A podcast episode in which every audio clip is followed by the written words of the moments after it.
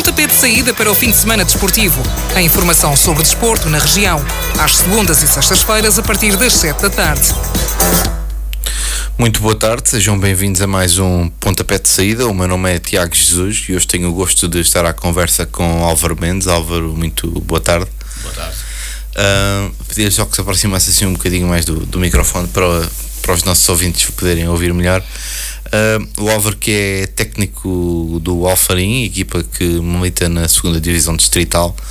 Álvaro, eu queria começar por, por questionar uma questão que costumo fazer a todos os, todos os nossos convidados, que pergunto-lhe como qualquer jovem uh, em Portugal se teve o sonho de ser futebolista profissional. Obviamente que sim, creio que desde muito, muito jovem que a única coisa que eu conseguia brincar era com uma bola. A maior parte dos jovens, ou talvez não, neste, neste momento, infelizmente, se calhar não é bem assim. Eu sou de uma geração em que uh, a bola era nosso, nosso, praticamente o nosso único brinquedo. E então, desde muito cedo, que nós tínhamos o sonho de, de, de, poder um dia sermos jogadores profissionais e sermos famosos, creio que a maior parte era, éramos, era, era igual. Pois havia alguns que tinham mais jeito, outros menos jeito, outros que a gente pensava que, ia ser, que iam ser uns craques, uns grandes jogadores e as coisas não correram bem. E hoje que até nem pensávamos nada disso e pelo seu, pelo seu trabalho, pela sua vontade, pelo seu querer, chegaram lá. Teve, quando é que foi que percebeu que não iria conseguir alcançar o seu sonho? Eu creio que sensivelmente aos 25, 26 anos percebi que o tempo estava a passar. Temos aquele período ainda de, de sonho em que trabalhamos bastante e que ambicionamos lá chegar, mas a partir de certa altura temos de ter os pés bem assentes na terra e perceber que o tempo está a passar e que o nosso momento se calhar já passou. E continuei a jogar a bola, mas sentia que dificilmente já poderia chegar a um nível superior àquilo que cheguei. E foi logo nessa altura que percebeu que se calhar o melhor caminho a seguir era o de treinador de futebol? Eh, talvez não, nessa altura não. Eh, eh, eu terminei a carreira e já era, nessa altura já era adjunto do Barreirense. Entretanto, o meu filho também, também seguiu a carreira de jogador profissional e eu dediquei-me praticamente à, à carreira do meu filho. Segui todas as formas possíveis e imaginárias, ia ver os treinos, era aquilo que mais me motivava. Quando o meu filho chegou ao profissional, em que eu aí já não era tão importante na vida dele, na carreira dele, porque ele inclusivamente foi para o estrangeiro e eu, como é óbvio, não podia ir atrás dele. Aí sim comecei a. entrei no mundo do futebol e, e pronto, e voltei. Comecei a ter novamente aquele bichinho, chegou e achei que poderia de alguma forma também ajudar os mais novos a crescer, a evoluir e se pudesse ajudar alguém a concretizar o sonho que eu não pude concretizar, já era para mim uma vitória. Eu creio que é isso que tenho, tenho tentado fazer ao longo da minha carreira. E como é que surgiu este convite do Alfanim? Foi uma, uma situação engraçada. Eu estava para ir para o estrangeiro, inclusive perdi, perdi o dinheiro da viagem. Já tinha viagem marcada para, para a Inglaterra no dia 13 de, de janeiro. E dois dias antes, o presidente do Alfarim foi ter comigo, convidou-me. É um, é um namoro antigo, já não é a primeira vez que o convite, o convite chegava e das outras vezes não houve a possibilidade de poder vir para o Alfarim. Desta vez surgiu esta possibilidade. Eu também por razões uh, logísticas, a minha situação em Inglaterra ia ser complicada porque eu estava à espera de, de, do visto e o visto não chegava, a residência também não, e então acabou por se juntar e, e aceitei e não me arrependo. E como é que se sentiu quando chegou essa proposta? Eu sinto que, é como digo, já não estava a contar a treinar ninguém até o final da época.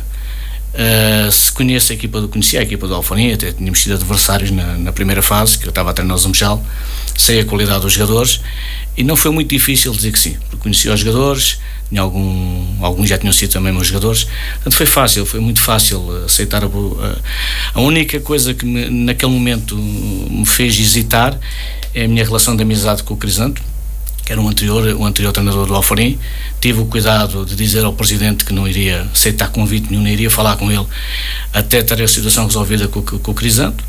Uh, entretanto, o próprio Crisanto ligou para mim, disse: Mister, eu já saí, eu sei que eles querem falar consigo, e só a partir desse momento é que eu aceitei falar com as pessoas, e depois a partir daí foi tudo muito simples. E quais é que têm sido as, as suas principais dificuldades enquanto técnico do Alfarim? O Alfarim não é um clube fácil é um clube uh, muito exigente. Eu cheguei lá, os jogadores estavam muito desacreditados, uh, a nível interno mesmo. Felizmente as coisas começaram a correr bem e tem sido eventualmente essa a maior dificuldade. As pessoas não percebem que o Alforim neste momento está na segunda distrital, por alguma razão será, apesar de termos um bom plantel e bons jogadores, mas as pessoas continuam a achar que o Alforim tem a obrigação de ganhar os jogos todos. Felizmente, creio que em 14 jogos perdemos dois, mas uh, a cobrança é elevada e eu noto isso principalmente com, com, com, os jogadores. Os jogadores são muito jovens, só temos dois jogadores um bocadinho mais, digamos, mais experientes, que é o caso do Valdo e do Bruno Correia. O resto são, são muito jovens, muitos jogadores vindos da formação e as pessoas não entendem que estes miúdos têm um trajeto a percorrer. Eh, não é carregar no botão e os miúdos vão lá para dentro e tudo sabe ainda nos últimos dois jogos, porque a pressão é muita, neste momento estamos nas meias finais da taça, estamos a lutar para subir divisão e estes miúdos nunca passaram por isto. Não, os jogadores, aqueles jogadores nunca passaram por isto. E nota-se uma enorme pressão, uma enorme ansiedade. Ainda no, no, sábado, as pessoas não entendem isso e criam e criticam os miúdos, uh, protestam. Isto não ajuda, não ajuda absolutamente nada. E o Alforim, eh, infelizmente, para o bem e para o mal, o que eu estou aqui a dizer agora em relação a isto, é um clube que, que hum, exige demais uh, para a dimensão que tem. Esta é a minha opinião e já tive a oportunidade de dizer isto ao Presidente. Tem que haver maior, um maior cuidado, porque estarmos a exigir a meus de 18 anos, que é a primeira vez que jogam nos séniores, uh, que ganhem os jogos todos, isto é impossível. Isto é impossível. E as pessoas têm que perceber isso, senão uh, vamos, vamos perder estes jogadores muito cedo porque os jogadores começam a ter medo de jogar, eh, estão a jogar com níveis de ansiedade muito elevados e estamos numa segunda distrital. E nós queremos que estes miúdos cresçam e possam até evoluir para outros campeonatos, temos que deixá-los jogar, temos que deixá-los divertir, temos que obviamente com, com, com sabendo que, que, temos as nossas próprias responsabilidades e queremos ganhar, mas não podemos ser tão exigentes porque o clube não tem essa dimensão assim tão grande como se calhar algumas pessoas pensam. E como é que se gera o, o plantel nessa, nessa questão, tendo em conta a pressão que é sentida pelos jogadores? É o plantel e a equipa mais difícil que eu treinei até hoje, porque os jogadores vivem numa consistente revolta. Ainda agora no final do jogo de sábado. E, e, de uma forma completamente injusta porque foi um não foi um jogo espetacular não foi muito bem jogado até porque o nosso sintético já está muito gasto e não, não o permite.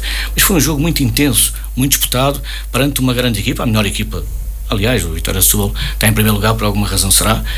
Uh, para quem está distraído, jogaram com alguns jogadores, inclusive o jogador que fez o golo, é um jogador que joga na primeira equipa, portanto na terceira liga. E nós fizemos um excelente jogo, foi um jogo muito disputado. Uh, acreditem ou não, creio, quem lá esteve percebeu que o resultado é injusto, nós não merecíamos ter perdido o jogo. Não vou falar de outras coisas que neste momento não vale a pena. Uh, mas a verdade é que os, o Alfarim fez um excelente jogo. E no final do jogo reparei um balneário muito revoltado e revoltado com as próprias pessoas da Alfarim. Pessoas muito criticados, pessoas que, que não, até ligadas ao próprio clube, que vão ali num espírito único e exclusivamente destrutivo. Críticas destrutivas perante miúdos que dois para amanhã, miúdos criados no próprio Alfarim. Atenção, miúdos criados. E portanto isto é, é quase diário, um trabalho que nós temos que fazer de motivação levantar. Amanhã temos um jogo, o jogo, se calhar, dos jogos mais importantes da história do clube. Nunca chegou às meias finais da taça. E hoje, quando sair agora daqui, vou para o treino e se calhar vou ter que perder muito tempo a, a levantar aquelas cabeças, a motivar aquela gente que estão tão tristes, tão, tão desagradados, porque ao fim e ao cabo, é como lhe digo, em 14 jogos, ganhamos 8, empatamos 4, perdemos 2. Dois resultados, um 3-2, outro um 0, tanto por diferenças mínimas. Acho que é injusto, o que não é o treinador, o treinador podem dizer mal à vontade. Agora, protejam pelo menos os jogadores, e os jogadores, a maior parte deles são, são oriundos do próprio Alfarim. O, o Álvaro já tem alguma, alguma experiência na sua carreira. Pergunto-lhe quais é que foram as principais aprendizagens que teve até ao momento. Olha, enquanto jogador, tive a felicidade de apanhar pessoas muito excelentes treinadores, eh, de uma maneira eu aprendi com todos. Eu costumo dizer, eh, os com maior sucesso, os que tiveram menos sucesso, com todos eu procurei tirar, tirar sempre o lado positivo. Pessoas muito experientes no futebol, posso falar em Norton Matos, Zé Rachão, Mário Nunes, por aí fora, Jean Paul, não vale a pena estar aqui a falar mais, posso cometer aqui alguma injustiça de me esquecer de alguém. Uh, mas foram toda a formação do Barreirense onde eu joguei, o Sr. Bandeira, o Mr. Vasques, pessoas um, com muita experiência, uh, em que eu, eu costumo dizer que no futebol deu-me quase tudo e acima de tudo também me fez homem. Uh, sou de um tempo em que realmente uh, nós íamos para os treinos aquilo era vivido de uma forma muito intensa desde, desde muito jovem e foi uma enorme aprendizagem. Quando cheguei ao futebol sénior e, e, agora quando passei até para treinador, o facto de treinar equipas da Distrital, eu aqui costumo dizer que todos os treinadores jovens que estão a um nível superior deveriam fazer uma passagenzinha pela Distrital para perceber o quanto é difícil trabalhar na Distrital. Uh, e há dias foi um, foi um fórum de treinadores com, com, com o Bruno Lage e realmente aquilo é muito bonito. Foram quatro horas Uh, mas aquilo, estávamos ali 450 pessoas, 450 treinadores, eu tenho dúvidas que se calhar, vamos lá, 99% aquele discurso não era para nós, nós não temos aquelas condições. Trabalhamos sem condições, nós fazemos, preparo o treino, ou melhor, já deixei de preparar treinos, porque nós nunca sabemos quantos jogadores vamos ter, que campo é que vamos ter, se vamos ter o campo todo, se vamos ter só meio campo. Isto é extraordinariamente difícil de trabalhar. Uh, os jogadores, a parte deles trabalham, alguns com trabalhos difíceis, estão o dia todo em pé, a carregar eh, pesos, e depois chegar ao final do dia temos que fazer esta gestão.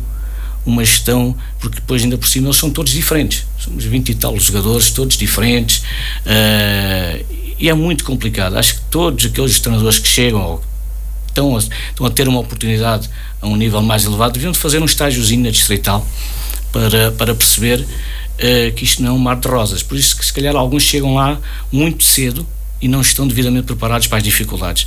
Deveriam passar realmente pelas verdadeiras dificuldades. Eu lembro quando treinei o, o Santiago do Cacém, uh, não direi metade do plantel, mas quase trabalhava por turnos. E alguns ao domingo faziam o favor de vir do trabalho às 8, 9 da manhã ainda ir para o jogo. Portanto, isto é. Não é fácil, mas é como lhe digo, nós crescemos muito crescemos muito porque temos que ser treinadores, psicólogos, temos que ser tudo e mais alguma coisa. Outras coisas mais nem vale a pena estarmos aqui a falar. Nós na vida depois temos que lidar com situações muito difíceis. Eu treinei, posso dizer, este ano treinei o Zambujal. Era um grupo de trabalho um, fantástico, fantástico, uns miúdos fantásticos, mas uns miúdos rejeitados, alguns mesmo rejeitados pela própria sociedade. E isto faz com que a gente cresça muito. Trabalhar com estes miúdos faz com que nós percebamos muito bem, ou melhor, percebamos melhor aquilo que, são, que é a realidade humana que muitas vezes está para além do futebol e aquilo que o futebol representa para alguns desses jogadores. É, as pessoas não têm noção, mas é a salvação de alguns. A este nível não tenham dúvidas nenhumas. Álvaro, falamos agora de, da Liga 3, onde militam o Vitória e o Amora, começando pelo Vitória, que não jogou este fim de semana, uh, mas da campanha que fez até agora, uh, está de certa forma surpreendido? Eu não, surpreendido porque não estava à espera que, que, a situação fosse, fosse chegar a este ponto, que acho que o plantel do Vitória uh, permitia ambicionar coisas diferentes. Para a realidade do clube nos últimos anos, se calhar não, não me surpreende. Infelizmente, o, são dois clubes que, que falou em sentidos completamente inversos.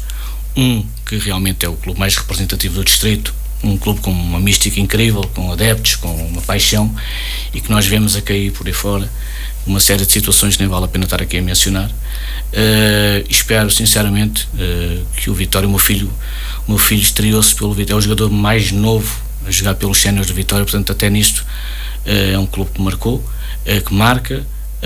e espero sinceramente que, que, se recomponha e que não deixe a divisão. Seria muito, mas muito mal para o Distrito ter o seu clube mais representativo a, descer para o Campeonato Nacional. Acho, espero bem que isto não aconteça.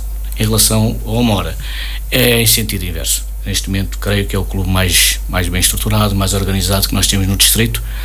Está a crescer, creio que está aí no bom caminho e espero sinceramente, também estava à espera agora nesta fase que as coisas corressem melhor por tudo o que o Mora fez. Infelizmente também as coisas não estão a correr bem e eu acho que nós, responsáveis do Distrito de Setúbal, as entidades, têm que olhar para isto com cuidado porque não tarda nada e não temos equipa nenhuma nos campeonatos, nas ligas. Isto seria terrível para um clube que, para um, distrito eh, que nos habituou a formar grandes jogadores, grandes equipas, não é só o Vitória, o Amora, o Barreirense, o Fabril, o Montijo, por aí fora, que nos habituaram a jogar noutros campeonatos e que infelizmente neste momento nós olhamos para o nosso distrito e o que é que vemos? Primeira Liga ninguém, segunda liga ninguém e qualquer dia se calhar nem na terceira liga. Ainda falando do, do Vitória, acredita que houve alguma, algum mau planeamento no início da época ou, ou o, que é, o que é que poderá ter falhado para o Vitória acabar a época desta forma?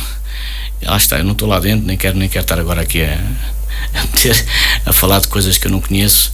A verdade é que basta olhar para, para, para a trajetória do Vitória nos últimos 4, 5 anos para perceber que a parte que a gestão desportiva, aliada também às dificuldades financeiras, uh, não pode, se a equipa está na situação em que está, alguma coisa tem que estar mal. Né? Tantas coisas não correram bem, provavelmente o planeamento, a maneira como se formou o plantel. Uh, creio, não, não, quer, não quer mentir, mas é o segundo treinador ou terceiro que o Vitória já tem esta época. É o segundo nesta é época. Portanto, tudo isto são situações que se vêm, já não vêm de agora, vêm de algum tempo esta parte. E eu creio que o Vitória precisa de par Uh, criar uma gestão desportiva também. Como é óbvio, muitas vezes não se consegue aliar da gestão financeira, mas fazer uma aposta forte na formação, na formação creio que é esse o único caminho que o Vitória pode ter, por aquilo que nós ouvimos falar. Lá está, não, não estou lá dentro, sem vendo as dificuldades financeiras que o Vitória tem, provavelmente terá ir por aí, e se calhar, e se calhar pôr olho e olhar melhor para os jogadores que, que do distrito.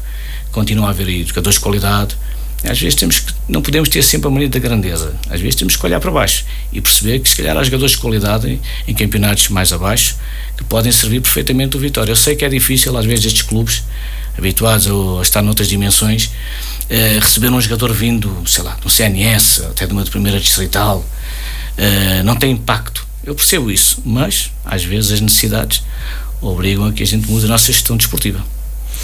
Relativamente ao Amora, que ainda tinha algumas esperanças de poder vir a lutar pela subida de divisão através do segundo lugar que dava acesso à Almiguilha, mas com a derrota sofrida em casa com a São Joanense, a quarta nesta fase, o sonho chegou ao fim. A equipa comandada por João Pereira entrou em campo disposta a conquistar os três pontos, balanceou-se no ataque, era uma equipa dominadora e Calmeb aos 19 minutos teve nos pés a hipótese de abrir o ativo não marcou e logo a seguir ficou em desvantagem num contra-ataque finalizado por Joel Silva ao minuto 23, nitidamente contra a corrente de jogo.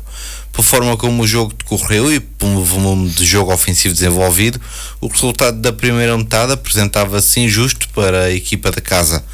No segundo tempo, o Amora voltou a entrar forte, chegou ao empate aos 56 minutos através de um autogol de Edgar, na sequência de um cruzamento efetuado por Gingi e foi à procura de mais, mas a equipa visitante voltou a colocar-se em vantagem por Pedro Pinho já ao minuto 65 e poderia até ter dilatado o marcador se Nuno Barbosa não tivesse permitido a defesa de Luís Ribeiro na cobrança de um penalti no último lance do jogo. Um, Álvaro, este Zamora que está, está fora de, de conseguir uh, subir para o segundo escalão do futebol português, mas que acaba por fazer aqui uma, uma boa campanha nesta liga. Sem dúvidas. Eu, eu deixe-me que lhe diga o seguinte: eu no, no, sábado, no final do jogo Vitória, tive esta conversa com o Paulo e com, com o Cabumba, os treinadores do Vitória. Eu sou completamente contra estes, estes, estes modelos de campeonato. É injusto, por exemplo, no caso do Amora, que fez uma primeira fase extraordinária, creio que ficou em primeiro lugar. Uh, e depois chegamos, chegamos a este, a este momento em que temos um campeonato muito curto, em que basta um mau início, um, e aconteceu isso ao Mora, se calhar até nem merecia perder os primeiros jogos, e bastou não correr bem um jogo, a margem de erro é tão curta que depois já não conseguiu recuperar. E nota-se claramente que os níveis de confiança desta equipa do Amora uh, caíram, por isso eu sou completamente contra este tipo de campeonatos. campeonato devia de ser, são 16 equipas, são 16 equipas, são 18 equipas. O mesmo eu digo do, do, do campeonato que neste, neste momento estou a disputar. É injusto equipas que, que, dominaram se calhar a primeira fase, que fizeram uma excelente primeira fase e que se calhar nesta altura já nem sequer têm hipótese de subir divisão porque os campeonatos mudam completamente. Eu costumo dizer basta um, um presidente ser um bocadinho mais inteligente, poupa um, um, dinheiro durante 4, 5, 6 meses, faz o mínimo só para ser apurado e de repente chega a janeiro ou fevereiro e com o dinheiro que poupou vai buscar 3 ou 4 jogadores que fazem a diferença e chega à fase final e ficou se calhar em quarto ou quinto lugar na primeira fase e depois sobe divisão, é campeão. Sou contra isso, acho que devia ser e o Amora está sempre também se calhar um bocado vítima disso, uh, porque isto é muito curto e às vezes um mau resultado um mau início vai, vai minar todo o resto do campeonato. Eu creio que é o que está a acontecer com a Mora. Os níveis de confiança, depois do primeiro jogo que perde, os níveis de confiança baixaram por completo e os jogadores não conseguem, não conseguem dar a volta porque depois parece que tudo corre mal. Tudo corre mal à equipa. Eu vi o jogo com o Belenense, não é injusto aquele resultado, uh, aqueles minutos finais. Portanto, é como lhe digo, é, mas é, é os campeonatos que nós temos, é assim que são definidos. Pronto, só estou a dar a minha opinião, sou completamente contra. Uh, para quem se junta agora à antena da Pulpomar FM, o meu nome é Tiago Jesus e estou aqui com Álvaro Mendes, o técnico do Alfarim, no seu pontapé de saída. E aproveito agora para chamar à antena o José Pina, o nosso habitual comentador, para falar sobre o futebol distrital na Primeira Liga. Boa tarde, José. Boa tarde, Tiago. Boa tarde, José Pina. Uh, José, vamos então começar por falar sobre o Barreirense, que obteve o resultado mais dilatado da jornada, que passou a ser também o recorde de gols num só jogo nesta época e está cada vez mais perto do seu objetivo, sendo que faltam disputar 5 jornadas, que valem 15 pontos. A equipa comandada por Gonçalo Cruz tem 8 vantagem sobre o comércio e indústria e 10 sobre o Olímpico do Montijo, uma vantagem que certamente deixa a passadeira estendida para a festa do título, não José? Exatamente, sem dúvida nenhuma, quer dizer, à medida que o campeonato vai avançando e, pela forma como vai decorrendo, não há dúvida nenhuma de que o Barreirense está bem encaminhado eh, para conseguir o seu objetivo. Houve ali uma fase eh, há pouco tempo atrás em que as coisas não correram muito bem, mas está ultrapassada e sem dúvida que o clube está e a equipa está devidamente embalada para, para conseguir aquilo que foi planeado no início da época. Este jogo com o Quinto do Conde era o primeiro contra o último portanto, uma, grande diferença de valores, portanto, tanto a nível individual como coletivo, que acabou por ficar bem expresso no resultado. Estes, estes 9-0, que é realmente o recorde, portanto, de jogos, recorde de gols, portanto, em jogos esta época no campeonato, portanto, acaba por, por não ser grande surpresa, devido realmente à grande decalagem que existe entre uma e outra equipa. tanto assim que realmente a, a forma e e o momento em que os gols foram marcados acaba por espelhar isso mesmo. 3-0 ao intervalo e depois na segunda parte foram realmente gols atrás de gols. Uh, estou, estou a ver aqui a cábula que tenho, uh, portanto, por exemplo, aos 51, aos 56, aos 60, aos 70, aos 75, aos 80, portanto, realmente isto acaba por, à medida que o jogo foi avançando e que, que, que o marcador ia evoluindo, uh, evidentemente que havia descrença na parte dos jogadores da Quinta do Conde e havia mais vontade por parte da gente da Barreirense. Então, o resultado atingiu este valor, realmente um resultado bastante expressivo que já não é muito habitual nos dias de hoje. De salientar será também o ponto conquistado pelo vasta gama de Sines no Montijo, onde o Olímpico apresentou pela primeira vez como titular o ex-internacional Edinho, mas eh, José não foi o suficiente para fazer a diferença. Não, não foi o suficiente. O Edinho até, eh, portanto, segundo consta, não esteve, eh, portanto, ao nível daquilo que seria de esperar. Eh, portanto, digamos que não teve grande influência, portanto, a entrada do, do Edinho para o 11 inicial do Olímpico de Montijo, porque as coisas realmente não, não correram bem. A equipa de, de Sines, portanto, apresentou-se neste jogo muito desfalcada, portanto, tinha só quatro jogadores no banco e dos 11, dos 11 jogadores jogadores que, que, que alinharam de início, eh, muitos não eram habituais titulares, por aquilo que sei, eh, portanto, 14 eh, jogadores, o o Vasta Gama apresentou-se eh, com desfalcado, desfalcado, vamos lá, tinha 14 baixos para este jogo, alguns por lesão e outros devido a, motivos profissionais, porque naquela zona, como é sabido, eh, muitos jogadores trabalham por turnos e nem sempre estão disponíveis para acompanhar a equipe e para jogar, eh, e realmente isso coincidiu eh, com esta vinda ao Montijo e então o Vasta Gama apresentou-se muito desfalcado.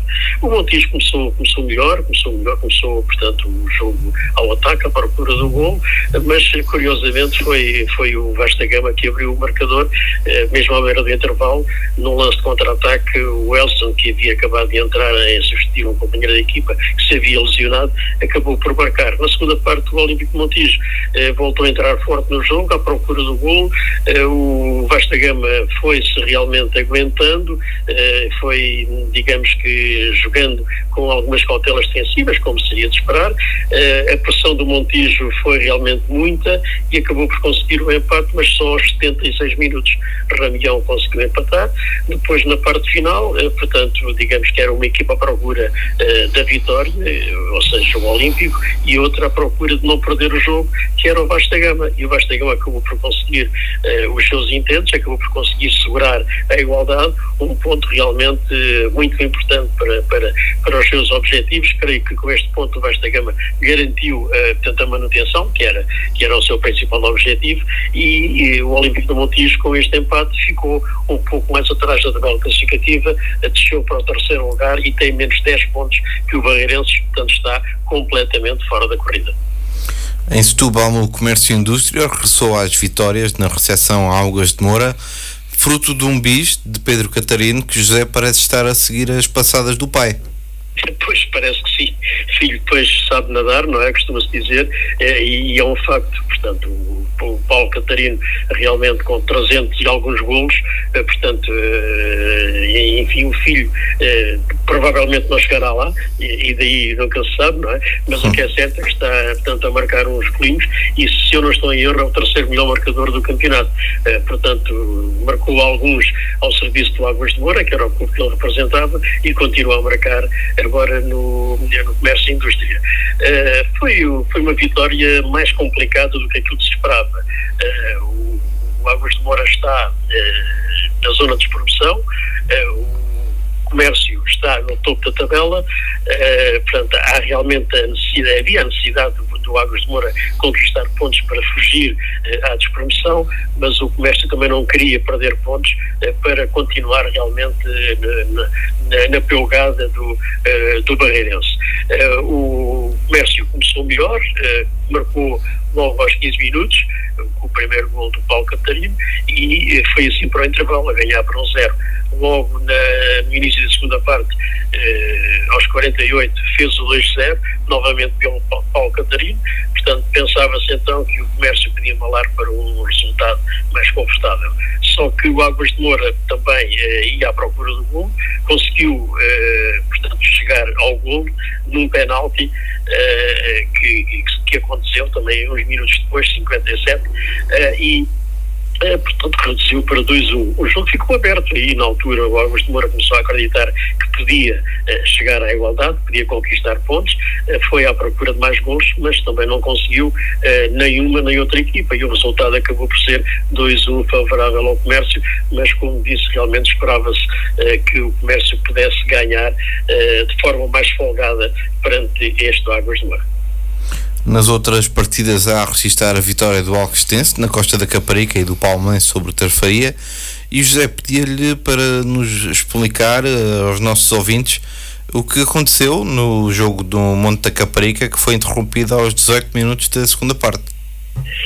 Exatamente, eh, portanto, uma situação realmente que é, que é de lamentar-se, eh, portanto, na altura havia 0-0 e Há um, há um, lance em que um jogador do Monte Caparica vai tentar partir para o ataque.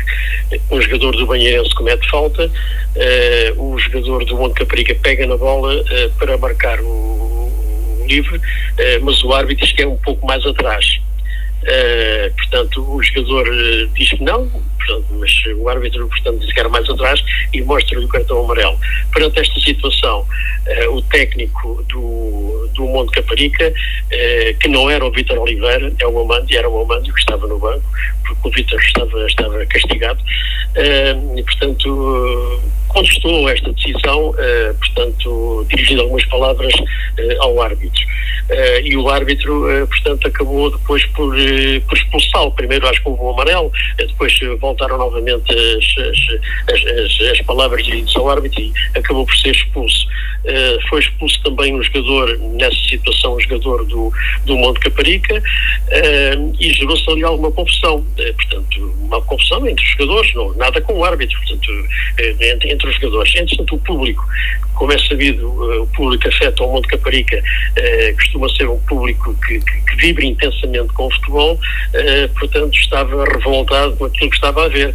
Eh, portanto, isto porquê? Porque, segundo, segundo consta, e eu falei com o vice-presidente do Monte Caparica, eh, que me disse que, efetivamente, durante o jogo houve uma grande dualidade de critérios, porque aquilo que aconteceu naquele lance que originou toda, toda a confusão, havia acontecido o mesmo em relação aos jogadores do, do, do Banheirense, que na marcação de livros, como é habitual, há sempre aquela tendência de colocar a bola mais à frente, não é? e o árbitro aí fechava os olhos, mas daquela vez não fechou os olhos, quis ser rigoroso. Então o público estava realmente muito descontente, portanto, muitas, gerou-se ali aquela, aquele ambiente, um ambiente escaldante, e os dirigentes do Monte Caparica eh, eh, chamaram a equipa para o balneário, portanto, na tentativa de acalmar o ambiente, tentativa de acalmar a situação.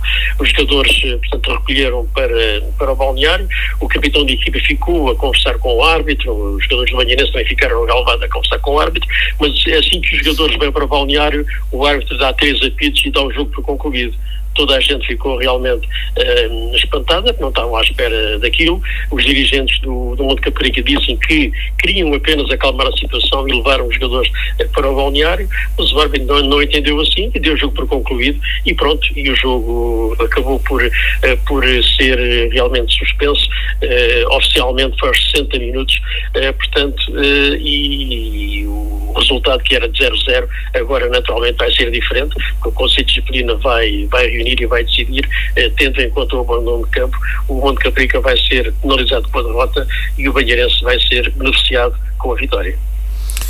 Uh, recordemos então os resultados desta jornada. O Chardanca de Caparica, que empatou a zeros com o Grandoense. O Palmeirense triunfou na recepção ao Trafaria por duas bolas a zero. O Olímpico de Montijo empatou a uma bola na recepção ao Vasco da Gama. Já a da jornada foi do Barreirense, que goleou por 9-0 em casa do Quinta do Conde. Já o Monte de Caparica Banheirense foi interrompido, como o José nos esteve a explicar agora, e o Alquistense ganhou na visita à casa do Pescadores. O Comércio e Indústria triunfou na recepção por duas bolas a uma, na recepção Águas de Moura e o Moitense venceu por 3-2 em casa diante do Sesimbra e o Amora B também triunfou frente ao Botafogo por 3 bolas a 0. José, dava-lhe agora a oportunidade de interagir com o nosso convidado.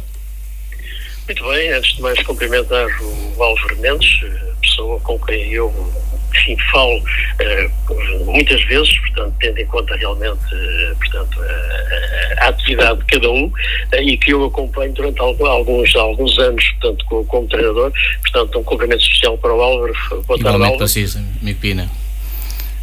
estou a ouvir um pouco mal realmente aquilo que o Álvaro está a dizer. Portanto, se o Tiago Não, pudesse estava a... estar um pouco mais. Estava-lhe a dizer igualmente para si, porque a nossa relação de amizade já vem de, de algum tempo. Exatamente. Uh, ora bem, então vamos falar um pouco. Uh, o Álvaro já falou há pouco do, do jogo de, de, de, de sábado com, com, a vitória, perdeu por um zero, já disse que, que, que, que esta derrota do Alvarim, eh, portanto, é, é, um pouco injusta, mas a questão que eu colocava agora ao Álvaro é o facto de, eh, por outros clubes também já falarem no assunto, eh, digamos que contestam de certa forma, eh, portanto, é, este, é a inclusão das equipas B eh, neste campeonato. Isto porquê? Porque possibilita que algumas equipas possam eh, efetivamente utilizar os jogadores eh, que, se, que, que, jogam na, nas equipas principais, como o caso do Vitória, que apresentou pelo menos dois jogadores no jogo eh, com o Alfarim. O que é que o Albert tem a dizer sobre isto? Eu, eu, eu também concordo com, com, essa crítica, porque realmente não faz sentido nenhum. A verdade esportiva está posta em causa. Não estamos a falar de, de, situações nem sequer parecidas, estamos a falar de jogadores da Liga 3 para a segunda distrital, se não estou em erro, vão três divisões de diferença. Jogadores com outro ritmo de jogo, com outra capacidade. Aliás, se calhar no, no sábado, o Alforim foi vítima disso mesmo, da qualidade individual de alguns jogadores, dos tais jogadores de Vitória. Vejam quem marcou o golo, foi precisamente um jogador que vem da equipa principal. Não estou sequer a. porque nós merecíamos realmente outro resultado. Apesar disso, já na primeira mão empatamos, foi o Vitória que empatou já nos minutos finais contra nós, também com alguns jogadores da primeira equipa. Não é isso, eu costumo ver sempre o lado positivo nisto, faz com que os meus jogadores também cresçam, jogam com jogadores melhores, que os obrigam a ser ainda, eh, a trabalhar muito mais para crescer mas realmente, em termos, em termos desportivos, a verdade desportiva está posta em causa. Isto não, não há dúvidas nenhumas. Eu, eu imagino que se o Fabril se calhar estivesse ainda na luta pela subida, que ainda para mais que o Fabril já, já acabou o seu campeonato, pegassem quatro ou cinco jogadores da sua primeira equipa e colocasse na equipa B. Seria uma diferença abismal em, relativamente aos outros. Por muito bem que se trabalhe, por, muito, por muita qualidade que se tenha, a diferença de ritmo e a qualidade individual, por isso é que eles estão lá, uh, é imensa, né? E, portanto, assim é difícil também competir contra estas equipas. Eu fico orgulhoso porque nos dois jogos nós não fomos inferiores ao Vitória, longe disso, mas, mas a verdade é esta: nos dois jogos a presença desses jogadores foi fundamental. Exato. Entretanto, o está com esta derrota, digamos, está um pouco mais afastado dos, dos dois lugares que dão direito à promoção. Acredita que ainda é possível lá chegar? Ah, claro, claro que acredito. Uh, temos que ainda que jogar em casa com, com, com o Lagamessas, que tem, que tem cinco pontos de avanço. Uh, faltam cinco jogos, temos que ganhar os cinco jogos que faltam e esperar com o adversário, que também tem jogos difíceis. E desta semana uh, empatou em casa contra o Sarisco, provavelmente pouca gente acreditaria. Há um fator que é fundamental a partir de agora, porque enquanto se joga uh, para ficar, para andar ali no meio, meio da tabela, uh, é tudo muito bonito. Quando começa a vir a pressão de se começar a perceber que se pode, que se pode subir divisão, que é o caso do Lagamessas, é perfeitamente normal, acontece o mesmo connosco, já há um bocado referi, referi realmente essa, essa pressão. Se acontece com os melhores, veja o que está a acontecer com o Benfica, no, no, no, no, ao nosso nível também, também acontece, ou seja, a pressão aumenta e a partir de agora Aliás, este campeonato tem o mérito de praticamente não houve um único jogo que se diga uh, que foi muito desequilibrado. Uh, as equipas são, são, são quase todas bastante equilibradas, os, os jogos são muito disputados, uh, os campos também, verdade seja dita, não ajudam, tirando um ao outro, os campos não ajudam. Eu, eu, eu tenho que falar aqui no campo do Almada, por amor de Deus, como é que se joga futebol, e eu creio que o maior, o maior prejudicado no meio disto tudo é o próprio Almada, que joga naquele chamar aquilo relvado até é, um, é muito simpático. Portanto, vamos esperar, faltam cinco jogos. Esta semana temos um jogo entre o Setúbal e o Lagamessa já, portanto, os dois primeiros. E vamos depois, no fim, no fim fazemos as contas, é o que eu digo aos, nossos, aos meus jogadores. é como digo, o Lagamessas tem esta vantagem toda, ninguém estava à espera, está lá com mérito, porque, porque é uma equipa que tem, tem lutado muito, tem conquistado muitos pontos. No, no, olha, contra nós ganhou aos 97 minutos, portanto, diz bem também da vontade, e isso temos que dar mérito aos jogadores do Lagamessas, mas faltam cinco jogos, nós temos que ainda jogar com o Lagamessas e com o Seixal, portanto, não depende só de nós, como é óbvio que não depende só de nós, mas ainda estamos muito confiantes que podemos, podemos uh, lutar até o último jogo pela subida da divisão. Muito bem. Uh, falando agora de, da taça da associação, portanto amanhã o Alfarim tem um jogo extremamente importante, mas antes de falar desse jogo, o Álvaro perguntava-lhe uh, em relação uh, portanto, à, à, carreira do Alfarim uh, nesta taça, depois do apuramento na fase de grupos, digamos que eliminar duas das melhores equipas da primeira divisão é obra. Sem dúvidas, e essa obra é dos jogadores, porque uh, muita gente anda distraída, mas o Alfarim tem ali um lote de jogadores de grande qualidade alguns deles é uma injustiça e é uma pena estarem nesta divisão, têm qualidade para estar nem na primeira, se calhar acima da primeira, são ainda jovens, de muita qualidade e portanto o mérito, o mérito vai todo para eles. Uh, eliminar o Montijo e o Comércio em casa do Montijo, em casa do Comércio, é obra, mas quem viu os, os dois jogos sabe que foi completamente justa a vitória do, do, do Alfarim.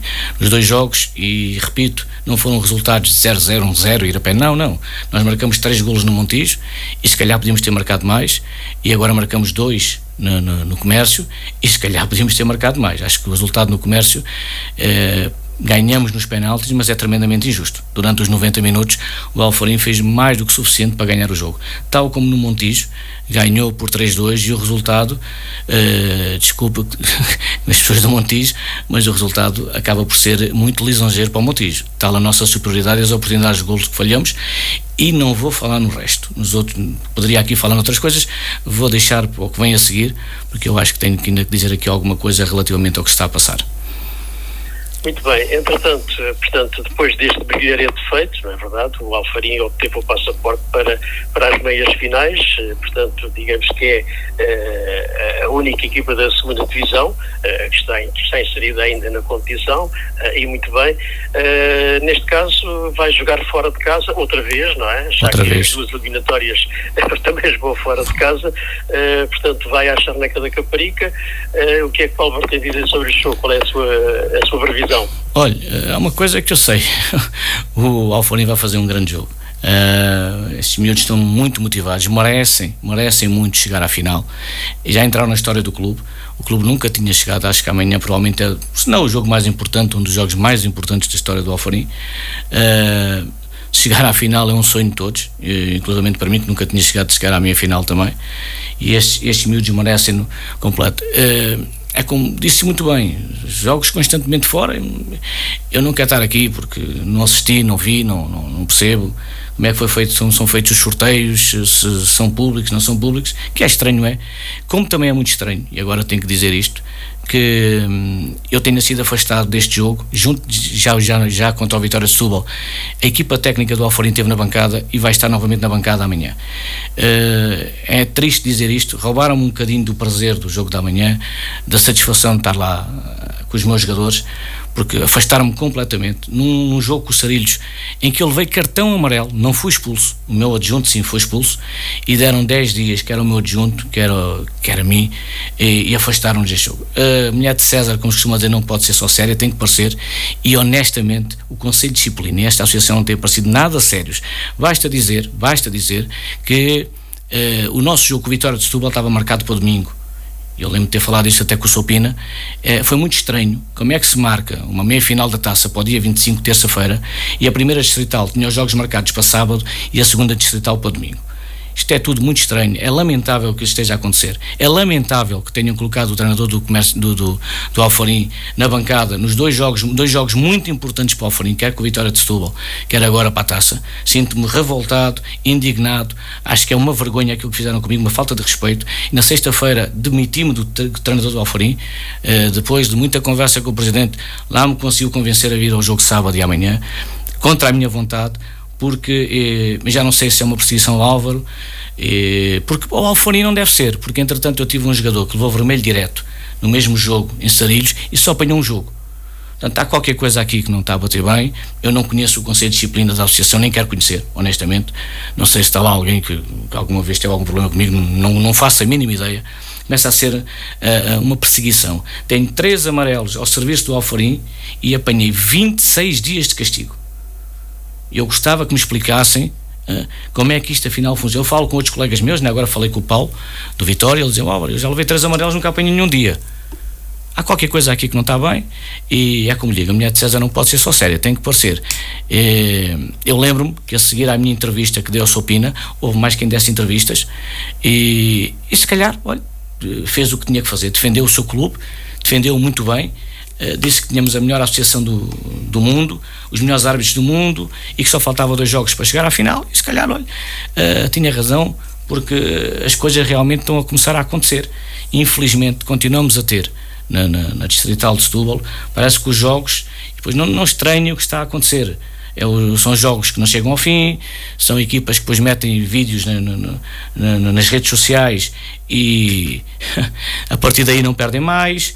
São uma série de situações que vão acontecendo, dá a sensação que, que as coisas não estão a ser definidas dentro das quatro linhas. E eu tenho que mostrar a minha indignação pelo que, está, pelo que aconteceu.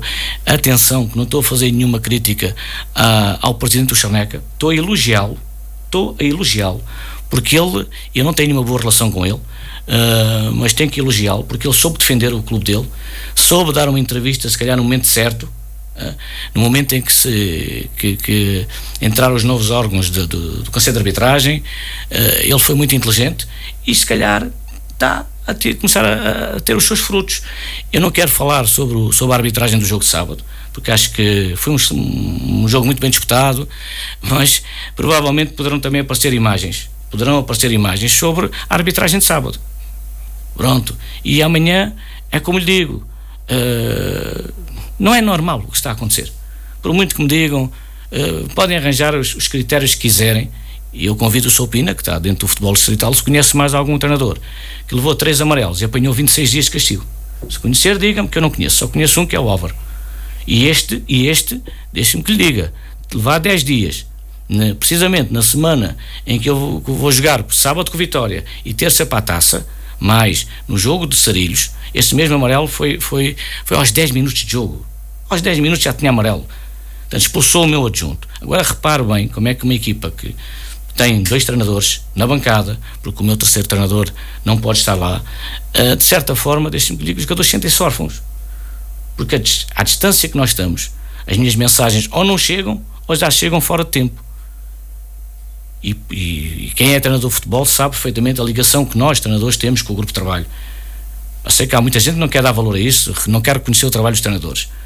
Mas a verdade, a verdade é que quando há uma relação forte, como eu falo, falo por mim, tenho, tenho com os meus jogadores. É óbvio que eles sentem a minha falta. E é óbvio que eu sinto a necessidade e a falta também de estar lá ao pé dele, nos bons e nos maus momentos. E uh, este, este Conselho de Justiça, ou de Disciplina, ou como queiram chamar, tirou, roubou-me esse prazer no, na terça-feira, talvez no, no, jogo, enquanto treinador, o jogo mais importante da minha carreira. Afastaram-me e roubaram-me o prazer de estar com os meus jogadores. E eu não podia deixar de dizer isto agora. O está revoltado com, aquilo que lhe fizeram. Muito revoltado, muito revoltado mesmo. E deixe-me que lhe diga, Sobina, até mesmo revoltado com o meu próprio clube. Eu disse isto, já tive o cuidado disto ao Presidente.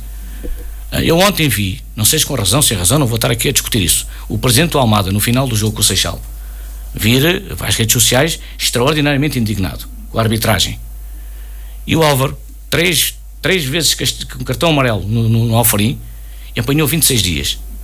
O Presidente do Charneca, a seguir à minha entrevista, veio dar uma entrevista e veio dizer que falta dois jogos para, para, para o Charneca chegar ao seu, seu grande objetivo, que é ganhar a taça. Disse o que disse em relação à arbitragem, à, à associação. E eu até hoje, até hoje, não vi ninguém do Alfarim defender a equipa técnica, em especial o seu treinador. Eu tenho que dizer isto. E já o disse ao Presidente, por isso na sexta-feira, disse-lhe que não iria mais. E pelos jogadores, por tudo, eu continuo. Mas como lhe digo, Sr. Pina, estou revoltado, triste e desanimado. Não lhe vou mentir. Neste momento sinto-me uh, frustrado. Muito bem, é, apesar disso, creio que o Alfarim vai jogar com a intenção naturalmente de ganhar, não é? Obviamente que sim. Obviamente que sim, Sopino. Obviamente que sim. Obviamente que os jogadores também estão, estão extremamente revoltados, indignados e nós vamos dar o nosso melhor. O que eu quero aqui dizer é que ponham-se no meu lugar. Isto é inacreditável. Como é que o meu treinador, o meu adjunto, que levou um cartão vermelho direto e apanhou 10 dias, e eu que levei um cartão amarelo, e no final do jogo, toda a gente viu que não se passou nada, nós ganhamos 3 a 1 em Sarilhos, festejamos e fomos embora. Houve, houve, por acaso houve coisas, mas não foram connosco. Algumas coisas que aconteceram, mas não, foi, não foram com o Alfarim. Apanhei, apanhei 10 dias também. Quero-me explicar isto. Na semana em que nós iríamos jogar terça-feira com, com, para a taça, se me conseguirem explicar isso, podem vir. É que eu não conheço mais ninguém atualmente, nenhum treinador que tenha passado por isto. Creio que o David Martins também foi castigado quando treinava o, Sesimbra numa situação destas, mas isto acho que é demasiado descarado. Acho que é demasiado descarado o que fizeram. Uh, e já o disse ao meu presidente. Esperava também da parte do Alfarim uma reação diferente, de defesa da sua equipa técnica. E estou-lhe a dizer aqui, como lhe disse há bem há uma hora ou duas atrás ao meu presidente, sinto-me frustrado, revoltado com tudo isto. Como é óbvio, não vamos entrar amanhã e vamos dar o nosso melhor e vamos querer ganhar. O que eu continuo a dizer é que roubaram metade do prazer e da satisfação que eu teria em estar no banco com os meus jogadores. Fosse qual fosse o resultado. É algo que eu mereço porque também trabalhei para isso. E roubaram-me essa possibilidade. Certo, Álvaro, da minha parte, pronto, era o que eu tinha para lhe colocar. O Tiago certamente vai querer também colocar algumas questões. Desejo-lhe então que tu recorra pelo melhor. Uh, portanto, amanhã, uh, para, para, o jogo com, com o Charneca do Caparico, que seja, uh, acima de tudo, um bom jogo de futebol e que haja correção, que é o mais importante. Obrigado e espero que sim, que agora tudo bem. Obrigado, José Pina. Uh, voltamos a falar na sexta-feira. Certo, combinado. Adeus e uma boa semana. Um, Álvaro, estamos aqui de volta agora só os dois e o tempo já, já, já se começa a esgotar. Um, queria começar por, por perguntar uh, o quão nervoso é que está para o encontro de amanhã. Muito pouco, muito pouco. Eu, eu, normalmente, normalmente antes dos jogos e depois dos jogos sou uma pessoa completamente diferente dos 90 minutos. Uh, desta vez então, uh, dada a minha frustração e a minha tristeza, se quer que seja sincero, uh, tem sido nos últimos dias tantas coisas a acontecerem que eu Hoje, hoje sim, concentrei-me mais, e, e, ontem também um bocado, mais neste jogo. Não tenho estado, até porque felizmente para nós, nós Alforim, tem sido jogos finais atrás de finais. Nós estamos nas duas provas, queremos subir divisão, estamos nas finais da taça e, e estamos totalmente concentrados e não estou, não estou especialmente nervoso. Amanhã durante 90 minutos, ou 120, ou seja o que for, depois, há isso sem dúvidas nenhumas. Se calhar eh, muito revoltado porque estou muito longe é duro, porque nós queremos falar com eles, queremos, uma coisa é ter o meu adjunto no banco que sabe e, e já trabalha comigo há muito tempo, nós, né, é, basta um olhar às vezes, ele sabe o que é que a gente quer, outra coisa é não ter ninguém no banco que, que, que esteja ligado à equipa técnica. É muito complicado, nós estamos a gritar, os jogadores não ouvem, as situações que é do momento Não vale a pena, às vezes nós estamos, fazemos um telefonema para o banco, não é a mesma coisa. As pessoas sabem que quem anda lá dentro sabe que não é a mesma coisa. Agora, amanhã, sem dúvidas nenhumas, que vou estar muito nervoso uh, por isto tudo também que eu acabei de dizer, não é? Uh, tendo em conta tudo aquilo que nos revelou da conversa que teve com o Presidente, pergunto-lhe se existem planos para ficar na próxima temporada. Nem sequer pensei nisso. É como lhe digo, tem sido finais atrás de finais, nem temos tempo para pensar nisso. Minha, neste momento, o nosso pensamento está no jogo da manhã. Acabando o jogo da manhã, temos outra final no domingo com o Santiago do Cacém e não temos sequer, ainda nem pensei nisso, nem quero me preocupar neste momento com isso. Portanto, continuam a ambicionar com a subida de divisão? Claro, completamente. É, confio nos jogadores. Uh, se ganharmos os jogos todos e não subirmos, parabéns, parabéns ao, ao Lagamessas, ao Seixal e ao Setúbal, quem, quem ficar à nossa frente.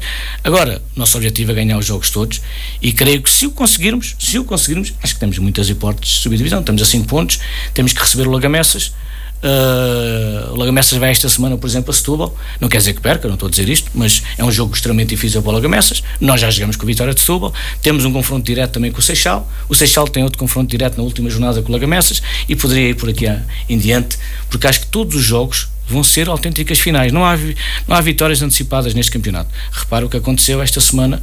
Eu não estava à espera que, que, que os Sarilhos fossem empatar às Lagamessas. E o Almada, pelo que se diz, só não ganhou no Seixal, porque pronto, não me cabe a mim estar a, estar a falar nisso. Um, neste momento a sua equipa está, está de acordo com aquilo que foram os objetivos estabelecidos no início da temporada?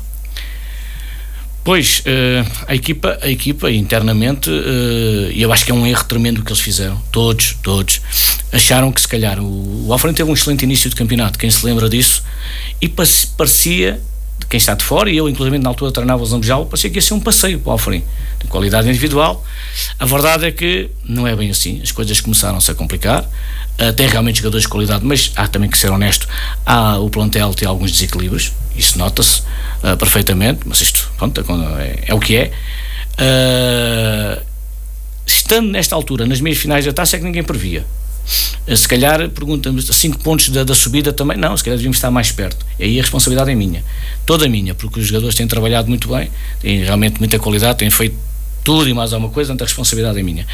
E agora estar nas meias finais, também é verdade, seja ninguém esperava, nem a associação que marcou o jogo para domingo. Portanto, acho que uh, se juntarmos as duas coisas, é como eu lhe digo, no final, se nós, nas, nas taças já ninguém nos pode roubar o mérito porque chegar a, eu não sei se vou cometer aqui alguma gafe, mas creio que é a primeira vez que uma equipa da segunda distrital neste, neste modelo da taça chega às meias finais.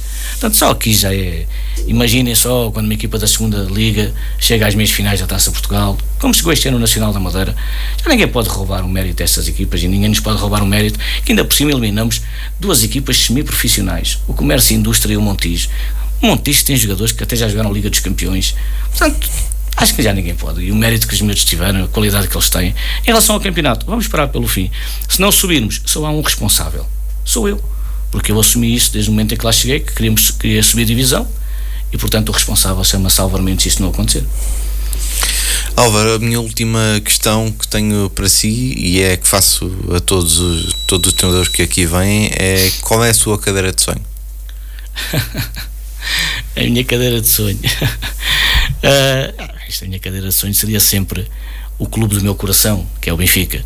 Obviamente, né, estamos agora aqui a dizer isto de forma simpática. Uh, agora, eu tenho um enorme prazer em trabalhar com equipas, somente equipas com jovens, uh, jovens que muitas vezes as pessoas tendem a não acreditar, e eu, é, as coisas que eu sinto maior prazer é formar jogadores, potenciar jogadores mais do que equipas, é potenciar jogadores e poder ver, passado uns tempos, os jogadores a outro nível. Isso é o meu sonho. Poder ver alguns jogadores que, por exemplo, trabalho agora, daqui a uns anos, poder, poder vê-los noutros campeonatos. Isso sim, é, esse é o meu sonho. Uh, a cadeira de sonho foi uma brincadeira, como é óbvio, mas é, é normal. Então, se, o clube é o Benfica era perfeitamente natural que gostasse. Não sei se era bom para mim, não teria não iria ser nada bom, tenho a certeza absoluta. Uh, Pelo menos para o coração não seria não bom. Era, não, não era, não. E da maneira que eu, quando estou a ver os jogos do Benfica como adepto, não iria ser bom de certeza absoluta, tirando a parte financeira, como é óbvio. Mas pronto, é o meu grande. Sou, sou muito honesto, gosto muito de trabalhar com jovens, potenciar jogadores, trabalhar com jogadores menos jovens e que alguns dizem e essa é uma, uma satisfação que eu tenho, Mister. Tenho trabalhado consigo uns anos atrás, se calhar tinha ido para outros patamares e é um prazer enorme a gente ouvir isso e poder ajudá-los. É sem dúvidas nenhumas, isso é a melhor coisa que há na Distrital. Não tenho dúvidas nenhumas. Álvaro, muito, muito obrigado por, eh, por ter estado aqui connosco. Uh, para quem já acompanha o nosso programa, sabe que ficará disponível em formato podcast. Pode escutar no Spotify. Álvaro, mais uma vez, muito obrigado. Eu é por... agradeço. Muito obrigado e continue a fazer excelente trabalho pelo futebol distrital. Obrigado, desejo-lhe assim o melhor, não só a nível pessoal, mas também a nível profissional. E boa sorte para o jogo de amanhã e que vença a melhor equipa. Muito obrigado. Aos nossos ouvintes, um muito obrigado e voltamos a encontrar na sexta-feira. Pontapé de saída para o fim de semana desportivo. A informação sobre desporto na região, às segundas e sextas-feiras, a partir das 7 da tarde.